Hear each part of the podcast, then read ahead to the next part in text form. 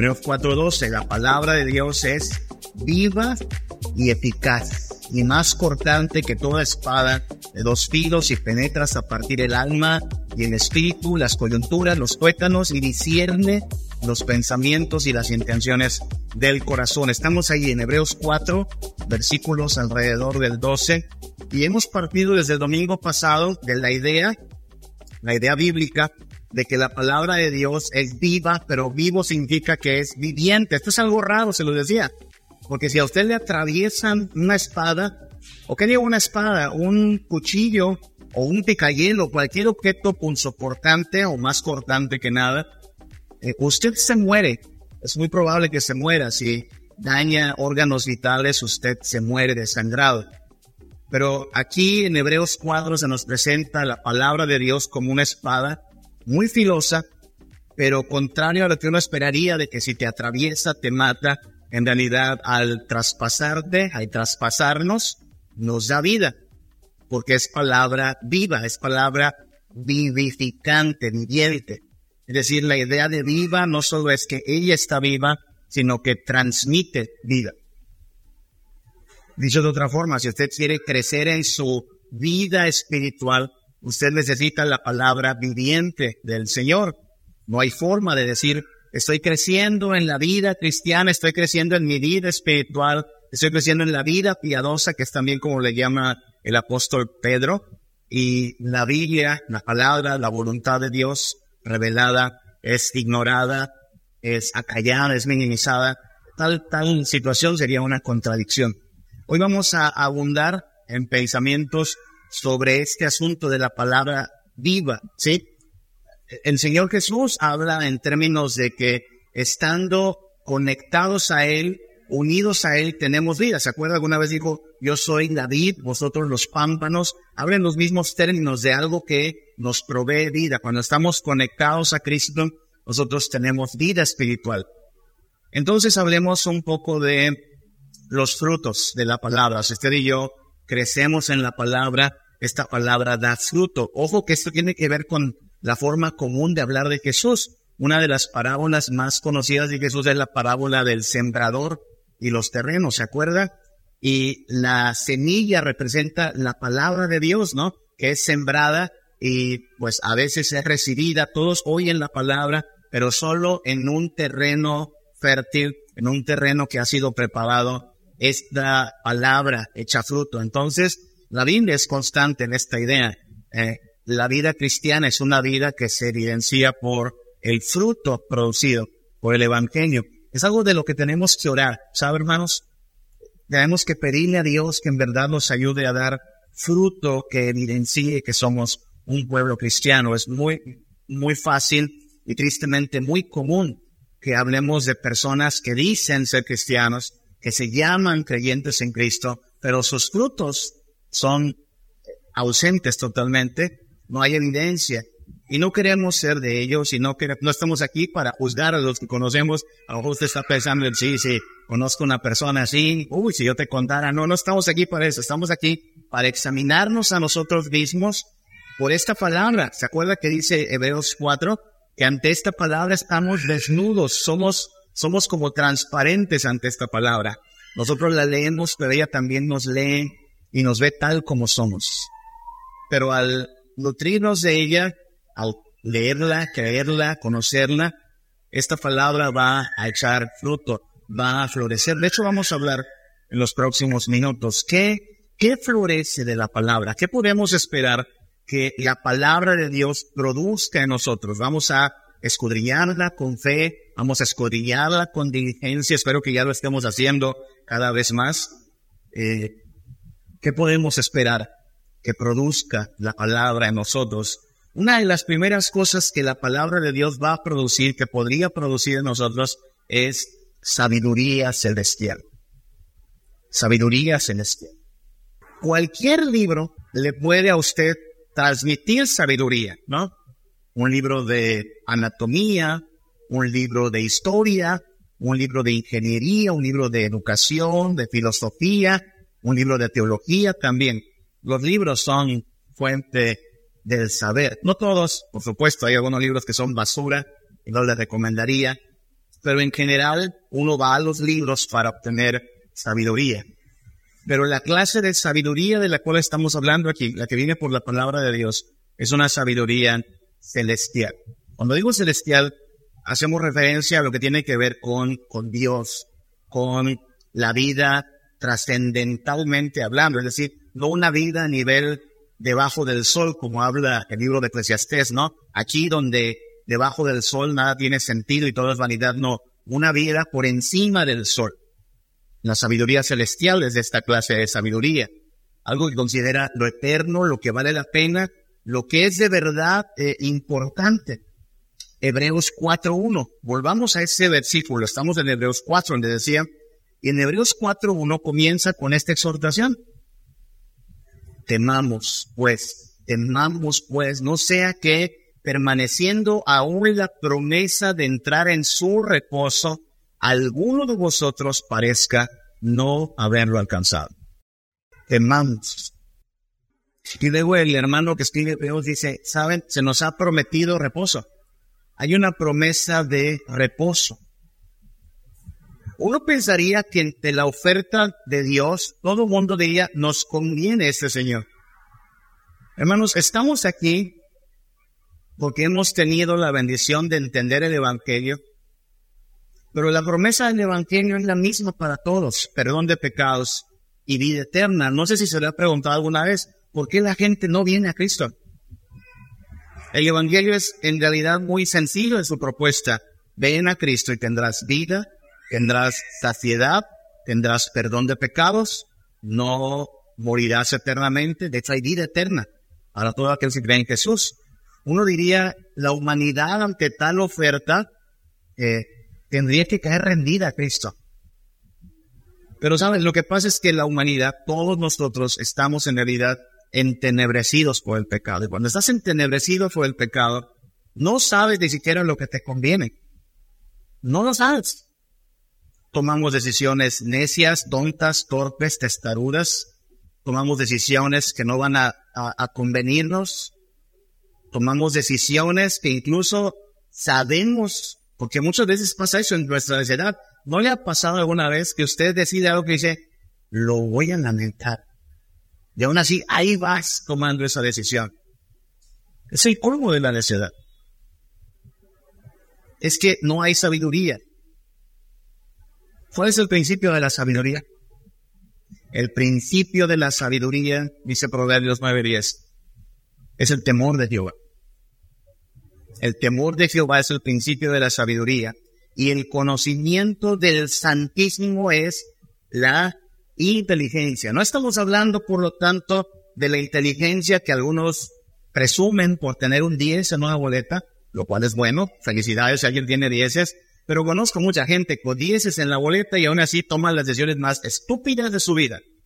No estamos hablando de una persona que está en el cuadro de honor y cree que por eso es inteligente. Insisto, mi respeto, si así ha sido. Pero lo que necesitamos es sabiduría celestial.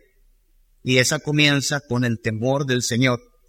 Es inteligente quien entiende que Dios no es opcional no es un accesorio, sino que debe ser el fundamento de nuestra vida. Esto es muy importante, hermano, recalcarlo. Si somos sinceros, a veces como padres le damos más importancia, al fin padres, a que nuestros hijos estén bien académicamente, lo cual está bien, de veras. No estoy aquí para acusar o atacar el sistema educativo eh, de nuestro país o del mundo, ¿no? Está bien, debemos aprender el ABC y, y, cálculo diferencial y, todas estas cosas que tienen que ver con gramática y filosofía y quizá algo más de, eh, no sé, trigonometría, cosas como esas. Pero la Biblia es muy enfática en establecer, hey, no te equivoques, no te equivoques. El mal de la humanidad comenzó cuando profesando ser sabio, le dio la espalda a Dios y creyó que solitos podían. Romanos, ¿se acuerda? Profesando ser sabios, se hicieron necios, cambiaron la gloria de Dios. Y aquí está la humanidad creyéndose astuta, creyéndose sabia, Mire, la Biblia habla de esta clase de sabiondos, esta clase de gente que, que cree que se la sabe de todas, todas, que cree que es, es, es muy sobresaliente en algo. Isaías 5:22 dice, hay de los que son valientes, ¿sí? Sobresalientes, valientes, grandes, importantes. ¿Pero para qué? Para beber vino.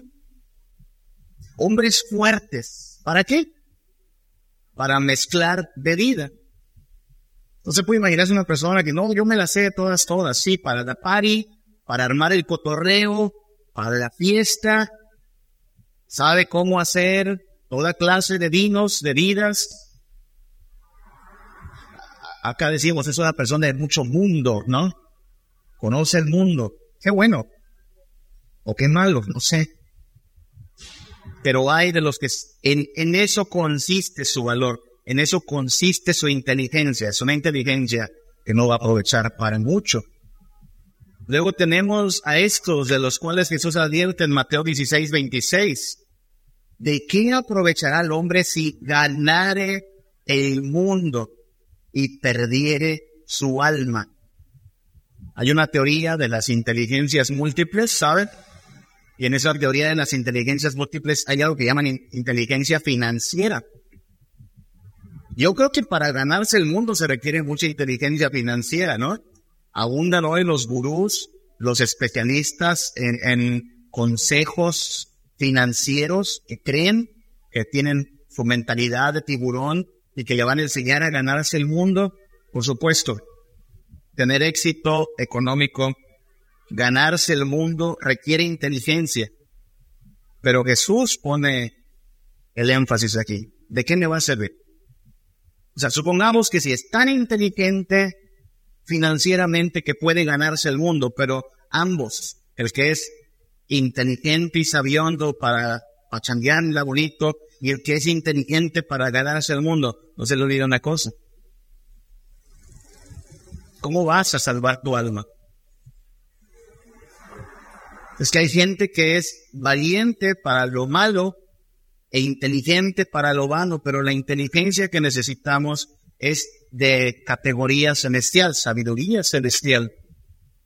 Pablo es por eso muy práctico en decirle a los hermanos, los hermanos romanos, Romanos 16, 19, hermanos, yo quisiera que ustedes sean sabios para el bien e ingenuos para el mal. De eso está hablando Pablo, una, una sabiduría, una inteligencia, pero que conviene para lo que es bueno. No importa si para las otras cosas son ingenuos, el mundo dice así, no está, está pollito, está pavito, le falta malicia. Ojalá nos faltara malicia, hermanos. Sería hasta un, un honor, un elogio que a los hijos del Señor les digan, les falta malicia a ustedes los cristianos. Sí, no queremos ser inteligentes para lo malo. Santiago advierte en Santiago 3.15 que hay una sabiduría que no es la celestial, sino que es terrenal, animal, diabólica. Y en esa también muchos tienen diez. En esa también muchos están en el cuadro de honor, pero la palabra de Dios que es viva y eficaz nos puede dar sabiduría celestial, porque a través de ella aprendemos a temer a Dios. Y el temor a Dios es el principio de la sabiduría. ¿Cómo es que vamos a ser sabios para el bien? Tomémonos en serio la palabra. ¿Cómo es que vamos a ser incluso ingenuos para el mal? Tomémonos en serio la palabra. ¿Cómo es que nuestra sabiduría se va a alejar de lo terrenal, lo animal, lo diabólico? Tomémonos en serio la palabra. La palabra va a echar fruto y nos va a dar sabiduría celestial, sabiduría que tiene que ver con darnos también otro fruto que es una seguridad coherente. ¿Ok? Seguridad coherente. ¿Qué es seguridad? pues esta situación en que usted está confiado, tranquilo, en paz. Acabamos de cantar, el mundo es de mi Dios, trae paz, así pensar, ¿no? Cuando entendemos que la naturaleza y la creación están bajo el dominio de nuestro Señor, tenemos paz, estamos seguros. Nosotros no estamos yendo a esta semana preguntándonos, ay, a lo mejor nos pasa algo malo, hay, a lo mejor tenemos mala suerte. No, la Biblia afirma que nuestra, nuestra suerte está en manos de Dios, tenemos seguridad en Cristo. Pero hay que aclarar que la seguridad que nos da Cristo, su palabra, su evangelio, es una seguridad coherente. Hablemos un poquito de eso. Dice Hebreos 4.2 que también a nosotros se nos anunció la buena noticia, o sea, el evangelio, como a ellos. Se refieren los israelitas que por necios y tercos acabaron muertos en el desierto durante esos 40 años de castigo.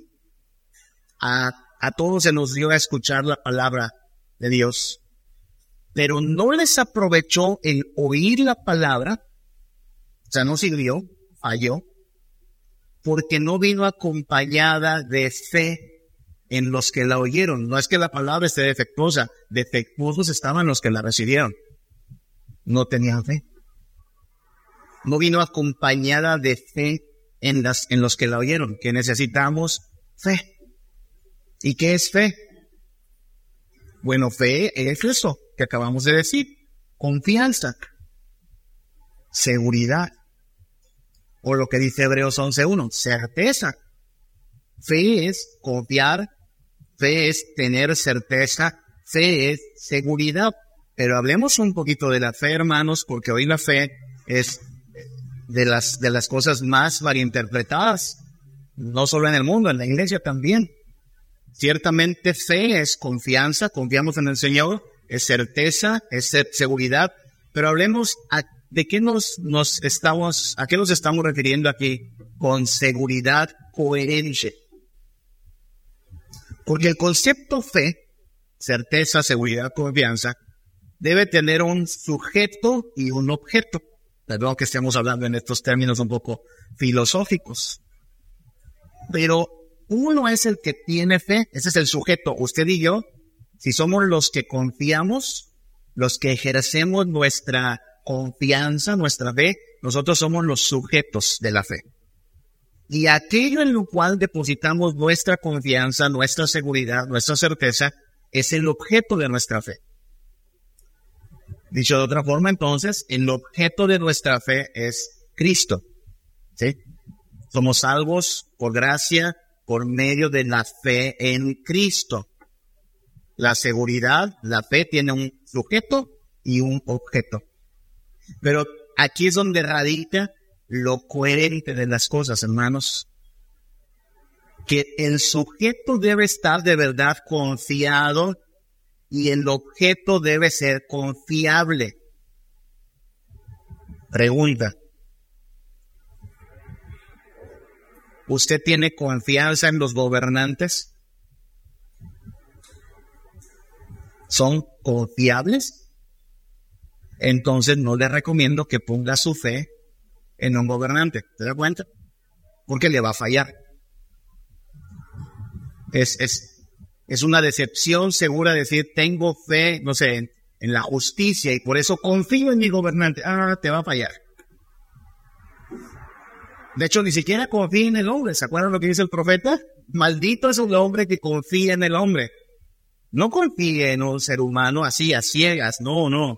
Ser humano, aún en, en el mejor de los casos, tiene defectos. ¿En qué vamos a confiar entonces? Pues hay gente que confía en el dinero, ¿no? Hay gente que hace del dinero el objeto de su fe. Tengo lana, entonces estoy seguro. Si me enfermo, tengo para pagar el, seguro, el hospital. Si eh, me quedo sin casa, tengo para comprarme otra. Hay gente que así piensa porque tiene de verdad mucho dinero. Pero ¿qué tan confiable es el dinero? Pues mire, se esfuma de la noche a la mañana, se deprecia, te lo roban. Eso dijo Jesús, ¿no? No hagáis tesoros en la tierra donde te lo pueden robar, se pueden echar a perder. Entonces estamos en esta situación donde podemos nosotros poner nuestra confianza. ¿Cuál es un objeto de fe confiable, seguro, que no falle, que permanezca? Porque mucha gente está confiando en lo que no es confiable, pero ahí le va lo otro. Hablamos de coherencia. Si el objeto es confiable, lo que demanda del sujeto es confianza. Puede usted ir al doctor con uno de los muchos problemas que nos achacan, ¿no? Y el doctor le da la mejor medicina que hay para su problema. Garantizada. ¿Es confiable? Sí. ¿Qué tiene que hacer usted?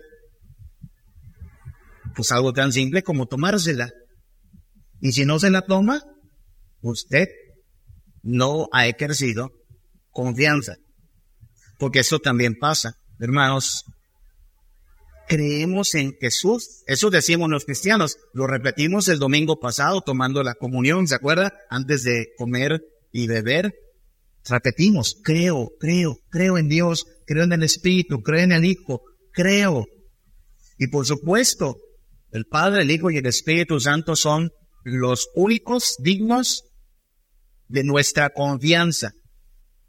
Pero ¿qué se demanda entonces de los sujetos? Que de verdad confiemos.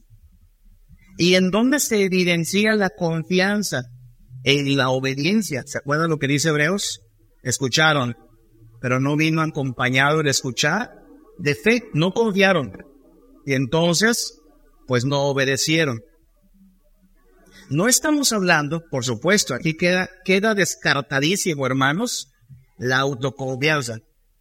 Esa idea muy humanista de creo en mí mismo, confío en mí mismo, hermano, eso no es algo cristiano.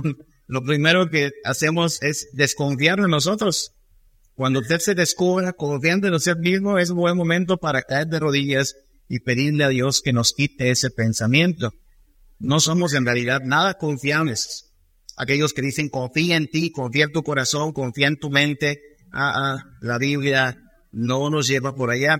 Y tampoco totalmente descartado algo que podríamos llamar el pensamiento mágico. ¿Qué es el pensamiento mágico? El ojalá, el algo mejor. Y la gente habla en estos términos, ¿no? tenga fe, así le dicen. ¿Tiene vecinas que así le han dicho? Tenga fe, vecina. ¿En quién? ¿En qué?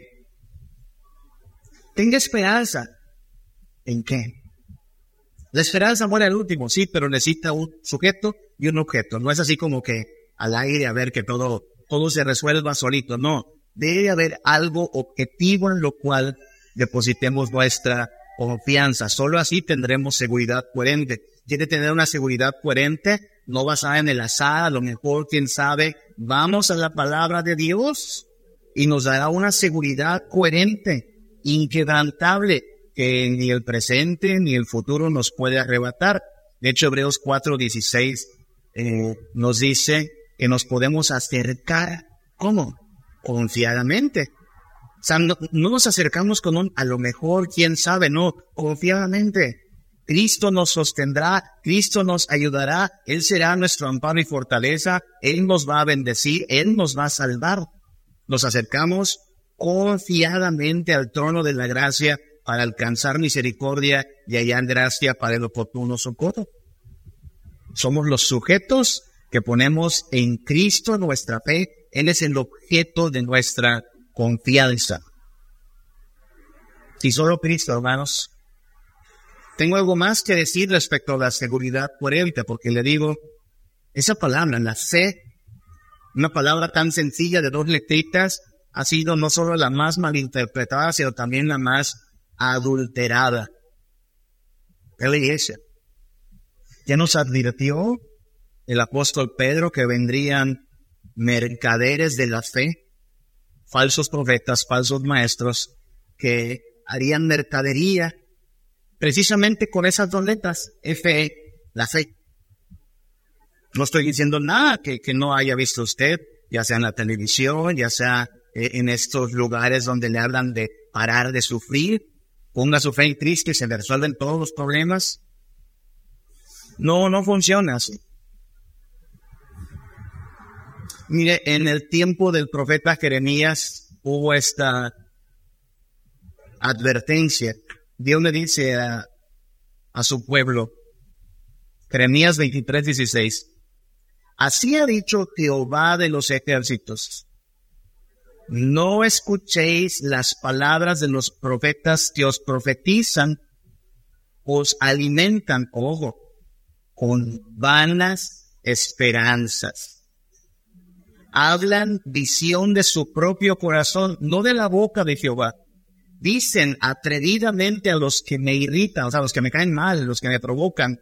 Jehová dijo, paz tendréis.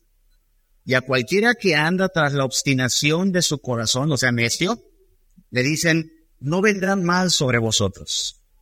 Fíjese, el, Señor está describiendo la situación en que abundaban los profetas que le hablaban bonito al pueblo, el pueblo venía y le decía, hey, vas a tener paz, declaro bendición sobre ti, desato prosperidad sobre ti. El Señor te ama, el Señor te quiere, el Señor piensa que tú eres lo máximo para Él. Y usted sabe, cuando alguien nos dice cosas bonitas, halagadoras, que te hinchan el, el orgullo personal, que te levantan la autoestima, pues a uno le cae bien esa persona, ¿no? O sea, si me dicen cosas bonitas, si me dice que soy una linda criaturita, si me dice que estoy requete bien, ma, este chavo habla bonito. Me gusta cómo hablan esos pastores, como que le levantan a uno el ánimo, como que lo hacen sentir motivado, ¿no? vamos allá y manos de pecadores y gusanos y no nos basan, ¿no? Esos reformados que hablan todo el tiempo de corrupción total y arrepentimiento, nunca le dan a uno una palabra bonita. Sí, pues el problema está en que Dios no manda a sus profetas a adorarle la píldora a su pueblo. Dios no manda a sus profetas a decirle cosas halagadoras a su pueblo. Dios manda a sus profetas a llamar al pueblo a la santidad, al arrepentimiento a la obediencia. Y de hecho está aquí. No le hagan caso. Porque es una incoherencia. Además, hermanos, cada uno de nosotros sabe cuando andamos mal. Cada uno de nosotros sabe cuando, mire, no somos en realidad la perfección de cristianos. Y de pronto alguien dice, no, sabe que te viene paz sobre ti, prosperidad sobre ti. Algo aquí no cuadra. Yo sé que como dice Pablo, el bien a estar en mí.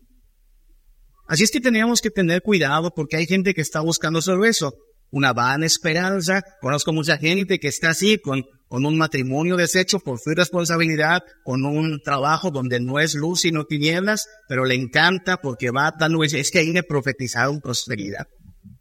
Y sanidad me, me, me profetizaron que voy a sanar, hermano. No hagas caso. ¿Y cómo nos libramos de estos falsos profetas? ¿Cómo nos libramos de estos mercaderes de la fe? ¿Cómo los podemos identificar? Tomando el serio esto. Hermano, si usted conoce su Biblia, no se lo llevan al baile. Si usted conoce su Biblia, no le engañan. Usted sabe lo que es verdad. Si usted sabe lo que Dios ha dicho, usted no va a ser eh, llevado, como dice Pablo, por cualquier viento de doctrina. Usted está arraigado en la verdad. Tomamos en serio la palabra de Dios y tendremos seguridad coherente, firme. Esta palabra, hermanos, la palabra de Dios, la palabra que es viva y eficaz, puede darnos salvación suprema.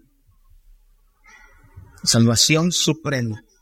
Y cuando digo salvación suprema me refiero a la más, más grande, alta e importante salvación. Porque un amigo nos puede salvar de la bancarrota, ¿no? Si te presta un dinero por ahí, un amigo decimos, me salvaste de la bancarrota. Un doctor nos puede salvar, por así decirlo, de una enfermedad, si siendo suficientemente bueno, astuto, sabio, es doctor, le decimos doctor, mis respetos, me salvó de la enfermedad. Y claro, son salvaciones con ese minúscula, ¿no? pero hablamos de la salvación que realmente importa. Hebreos 2.3 se refiere a una salvación tan grande como advertencia, ¿no? Decir, mire, tenga cuidado, no descuide, no descuide una salvación tan grande. ¿De qué nos salva, hermanos? ¿De qué vino a salvarnos Jesucristo? ¿De la bancarrota? No de la enfermedad, no precisamente. Muchos de nosotros enfermamos y aún así somos salvos en Cristo. ¿De qué? Bueno, lo repetimos muchas veces, ¿no?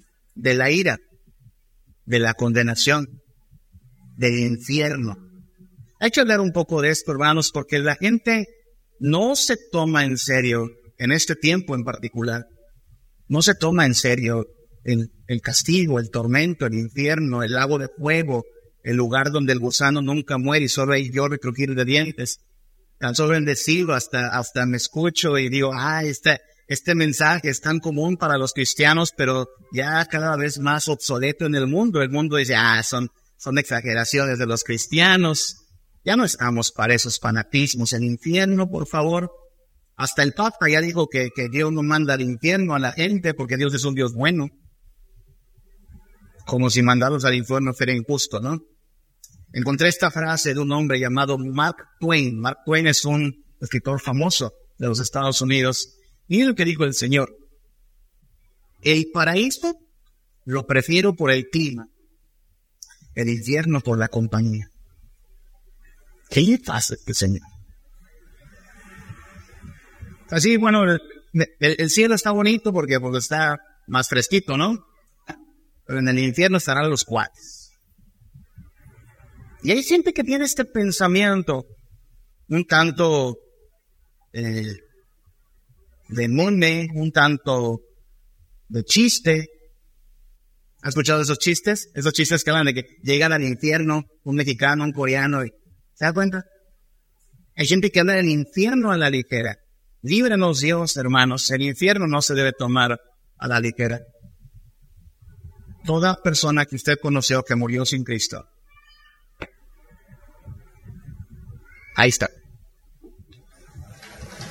todo aquel que esta, este día muera sin Cristo. Ahí está.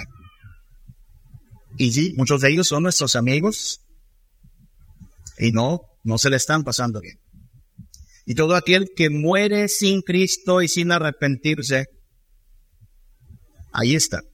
Se puede decir lo que a veces usted no sabe, usted no es quien para usar. Yo no, Cristo lo dice en su palabra, léela.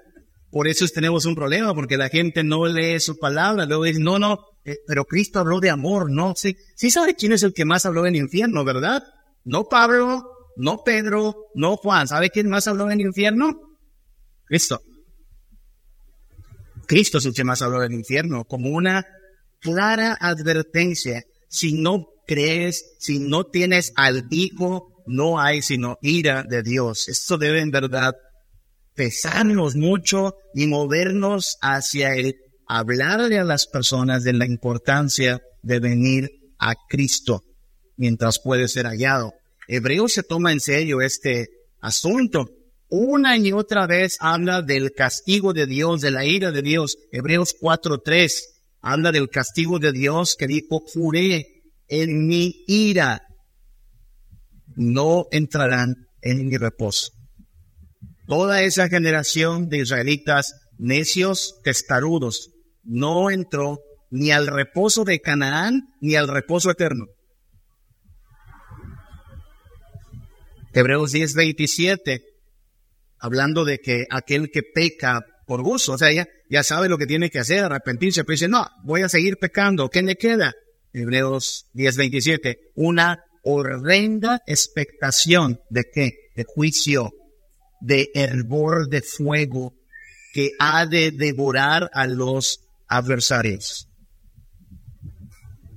Pregúntele a la gente, mucha gente tiene este pensamiento ambiguo, ¿a dónde vas a ir por la eternidad? Pues a donde Diosito me mande. No, no, ¿a dónde vas a ir? Desde ahorita lo sabes, si estás en Cristo vas a la gloria, si te has rendido y confesado su nombre, si eres un siervo de Él vas a gloria. Le echan la bolita a Dios, ¿se? A donde me quiera mandar, no, ¿a dónde has escogido tú? Si te arrepientes, hay perdón y salvación. Si no, no hay más que, Hebreos 10:27, una horrenda expectación de juicio y de hervor de fuego.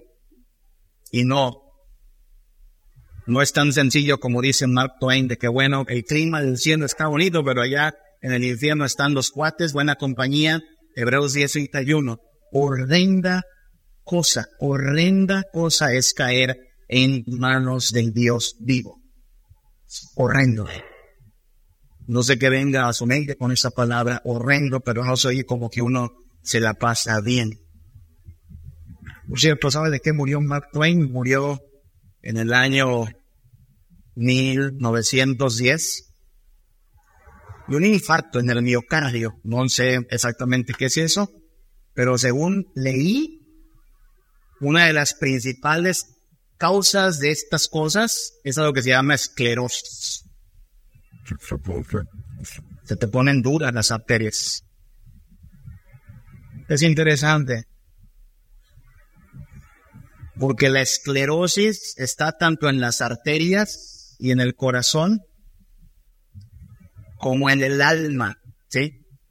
El término bíblico, el término griego, perdón, no siempre citamos al griego, pero me llamó la atención que cuando la Biblia habla del concepto dureza de corazón, así como aparece en la Biblia, dureza de corazón, el término griego es este, esclerocardía. Esclerocardía. Y no, no se refiere a un padecimiento eh, del cuerpo, sino un padecimiento del alma. Sí, del corazón, pero no de este que late a un ritmo constante, sino de aquello que la Biblia llama el hombre interior, el alma, el corazón, el espíritu. Y una y otra vez Hebreos dice, hey, no endurezcáis vuestros corazones. Sí, usted y yo debemos cuidar, no comer grasas, porque eso causa también la esclerosis, pero somos responsables de no endurecer nuestro corazón ante el llamado de Dios. Y aquí es donde la Biblia, la palabra de Dios, provee sanidad espiritual. Ese es el, fruto de la palabra. Cuando usted y yo somos traspasados por la palabra, no solo nos da sabiduría, no solo nos lleva a la salvación, nos da además sanidad. Este corazón endurecido, no este que fluye sangre, sino el corazón interior, el yo interior, endurecido por el pecado, insensible a la voz de Dios, va siendo sanado, va haciéndose sensible va haciéndose humano. Antes era diabólico. Antes era animal, carnal.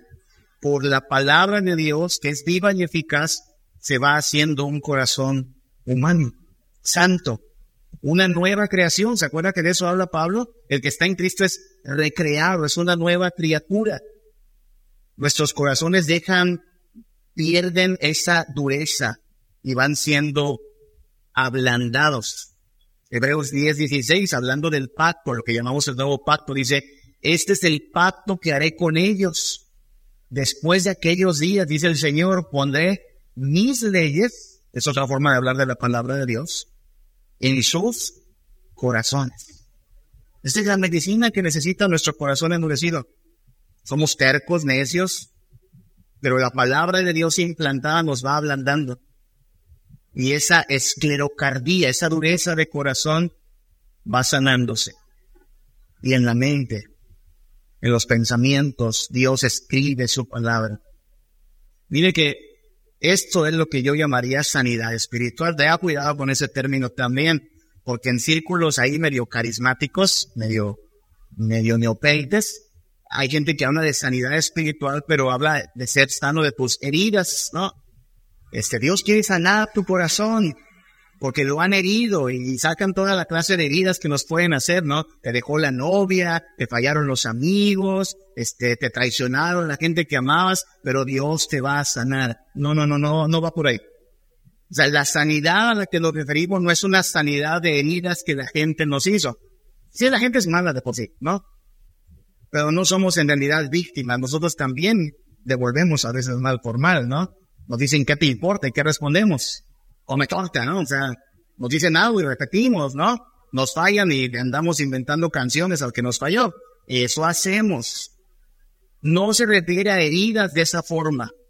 Se refiere a problemas que nosotros mismos nos causamos por la dureza de nuestro corazón. La sanidad espiritual, bíblicamente hablando, no nos victimiza. Nos coloca como responsables.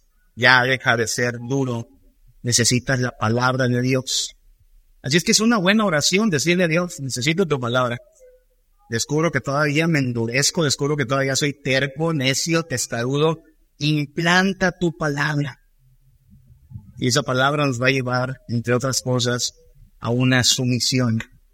Vamos a obedecer a Dios, vamos a obedecer a Cristo, vamos a someternos puede sonar extraña esa, esa mezcla de palabras, ¿no? Sumisión ambiciosa. Déjame explico a qué nos referimos. Hebreos 4:11. Procuremos. Recuerde que procurar es echarle ganas, fuerza, ejercicio, ocuparse. Procuremos pues entrar en aquel reposo para que ninguno caiga en semejante ejemplo de, ahí está otra vez el problema, desobediencia. ¿Cuál fue el problema de Israel? Desobediencia. Escucharon, pero no pusieron su confianza, no procedieron a dar fruto, les faltó sumisión.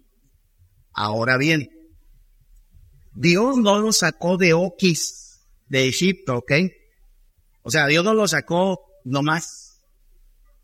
Recuerde usted que ellos eran esclavos en Egipto. ¿Y a dónde los estaba trasladando? A Canaán. ¿Y qué iban a hacer en Canaán? ¿Iban a ser esclavos? No. El Señor les dijo, van a ser un reino. Así es que si usted considera es, a ver, de esclavo a príncipe, pues me va a ir bien. Usted esperaría que esas personas digan, pues vamos por algo bueno. Dios no nos está llevando, no nos está llevando a sufrir o a padecer. Es más, día a día ya estaba el maná, tuvieron ganas de carnita y Dios les dio carnita. No les faltó nada en realidad, pero eran quejosos, aún así, testarudos, desobedientes. Y lo que les faltó muchas veces es recordar eso, hey, Dios es un Dios bueno. No nos sacó de Guatemala para entrar a Guatepeor, no nos sacó así. Nos está llamando al reposo, eso es lo que habla Hebreos, ¿no? Nos está llevando a la tierra que fluye leche en bien. Nos conviene obedecer, porque hay un premio, hay un galardón para el que se mantiene fiel ¿Por qué obedece usted, hermano? ¿Por qué usted somete mente, alma, voluntad, esperanza a Cristo? Si, si aplicamos sinceridad, es porque ambicionamos algo mejor que esto. Esta vida es una bendición, pero no es la mejor vida que podríamos tener. Y Cristo nos está ofreciendo una nueva tierra. Solo lea Apocalipsis 20, 21, donde no hay tristeza, no hay llanto, no hay quebranto, no hay muerte, no hay ladrón, no hay pecado. Se pone muy bueno eso. Hay gozo y dicha plena. Están ahí esas promesas como un aliento para que usted y yo perseveremos. Ojo, es un aliento verdadero, no es no es, no es una mentira. No sé cuántos de ustedes los engañaron de niños. Yo fui muy engañado de niño porque me decía, si te portas bien, ¿se acuerda de esos? Siempre hay un tío, un primo que te quiere prometer cosas que nunca cumplen, ¿no? Si te portas bien, te compro un nuevo juguete. ¿Y qué hace el pobre niño? ¿Qué no? Se porta bien y nada más nos estaban vacilando. Hubo papás que prometieron a sus hijos llevarlos a Disney, ¿no? Ah, nunca fueron a Disney. Yo entiendo que lo hacen solo, pues para que se porte bien el niño. Le inventamos, a ver qué, y si te portas bien te lo doy. No es lo que está haciendo Dios, ¿ok? No está diciendo, a ver, si se portan bien les doy vida eterna, ¿eh? Aunque es puro cuento, no, es verdad. La vida eterna, el gozo eterno, la dicha eterna, son verdad. Y están ahí para que se diga, le va. Si eso es lo que ofrece Dios, y por eso me está llamando a soportar tribulación, angustia, dificultad, opresión, matar el pecado. Juega. Aquello que me promete vale la pena. Y quiero ese premio. Mi obediencia es ambiciosa. Yo sé que puede, pero ¿de qué habla pastor? Eso suena raro. No, no, no, no. Yo no. Pablo, Pablo sí habla. Primera los Corintios 9, 24 al 26. No sabéis, dice Pablo, no sabéis que los que corren en el estadio, imagínense a los atletas corriendo, ¿por qué corren? ¿De okis, hermanos? ¿Corren nomás por amor al deporte? No. Todos corren, pero detrás de qué van? Premio. Premio. Son aspiracionistas, sí, ¿quién no? ¿Y qué dice Pablo?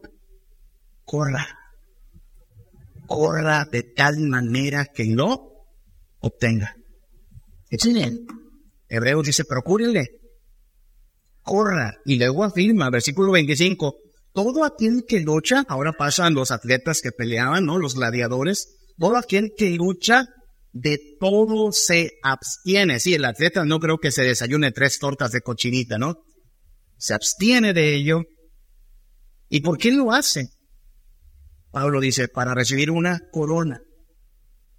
¿De qué eran las coronas que le daban a los atletas? De laurel. Corruptible, dicen. Fíjense, se esforzaban tanto por una corona de laurel. Una corona corruptible. Pero nosotros nos esforzamos. ¿Para qué? Una corona incorruptible. Queremos ese premio. Y termina versículo 26 su argumento. Así que yo, dice Pablo, de esta manera corro, no como la aventura, lo que decimos, no de okis, no a la y se va.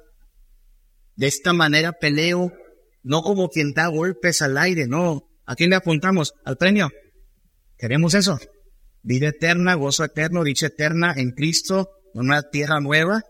Y es de hecho de lo que habla también Hebreos, Hebreos 11.6. Sin fe es imposible agradar a Dios porque es necesario que el que se acerca a Dios crea que le hay. ¿Y qué es que? Galardonador. Está a los que le buscan. Sé que esto puede sonar raro porque entonces ya pasamos a que te esfuerzas para ganarte el premio. Pues sí. Pero ¿quién le da esas cosas? ¿Quién le da esa pasión? ¿Quién le da esa nueva voluntad? ¿Quién le da el poder de decir esto, esto por lo que estaba luchando, por lo que me estaba esforzando, es una basura, no vale la pena? Pero esto que me ofrece Cristo, eso sí vale la pena. Morir, vivir, lo que sea por eso. ¿Quién le da esa inteligencia espiritual? ¿Quién le da esa sabiduría? ¿Quién le da ese poder y fuerza para dejar de correr por lo que no vale la pena y correr por aquello que sí importa? Cristo. Así es que nos vamos a llevar el premio pero el mérito va a ser totalmente, absolutamente de Cristo, porque así lo dicen los apóstoles, ¿no? Porque a fin de cuentas, Él obra en nosotros el querer y el hacer su voluntad. Todo es gracias a Él.